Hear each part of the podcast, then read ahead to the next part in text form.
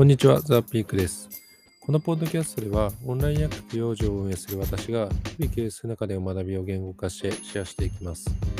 さて、本日は、半数は思考を変えるというテーマでお話しさせていただきます。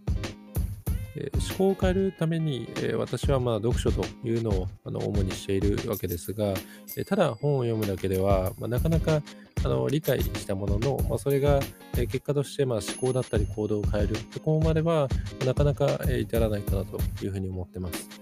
えですので、まあ、私は、えまあ、この半数というのを非常に意識しながら読書をしております。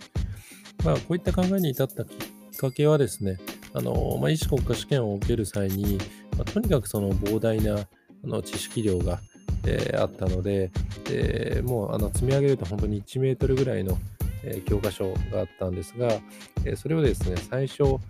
えもう数ヶ月ぐらいかけて勉強してきたところを2週目1ヶ月、で3週目2週間、4週目3日という形で徐々に徐々にえー、そのまあ一周を回すですね、サイクルというのを早めていった結果、まあ、非常にその知識のインプットができるようになったというような体験がございましたと。で、まあ、その経験を生かして、まあ、いろんなそのインプットすべき、あの知識ですとか、まあ、思考、えー、そういったものがあれば、まず、えー、そのインストールしたい思考だったり、インプットすべきところをきちんとクリアにして、でまあ、そこに、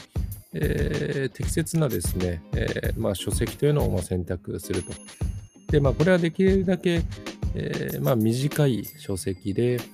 かつまあ古典の、え本であればあるほどいいかなと思うんですが、まあ、それを選択します。で、まあ、最初は、え精読をして、徐々に読むペースを上げていって、ま最終的には本当に10分ぐらいあれば、まあ、荒く、読める程度に、していくと。いうことを、まあ、あの繰り返し繰り返し行っていくことで、え結果として、えまあ、その本がですねだんだんこの、えー、まあ、体でありその頭に、染み込んでいくという状態にする、えそうすることで、えー、まあ、無意識的にですね、あのまあ、その知識というのがインストールされて、ま、結果として思考行動が変わっていくというようなことというのが、あのまあ、るかなというふうに思っております。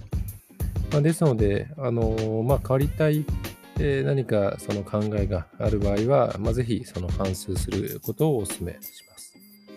はい。ということで、え、本日は反数は思考を変えるというテーマでお話しさせていただきました。ではまた明日。